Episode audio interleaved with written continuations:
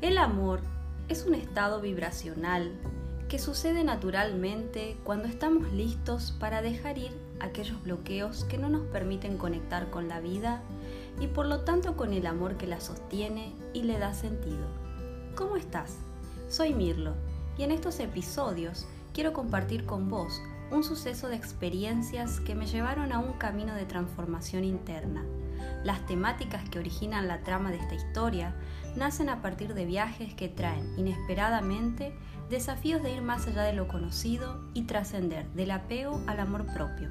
Basado en hechos reales, te invito a que me acompañes a caminar por los senderos del amor en su profundidad cruzando las barreras del tradicional amor romántico y las cárceles mentales que pueden aparecer cuando solo elegimos la zona de lo conocido.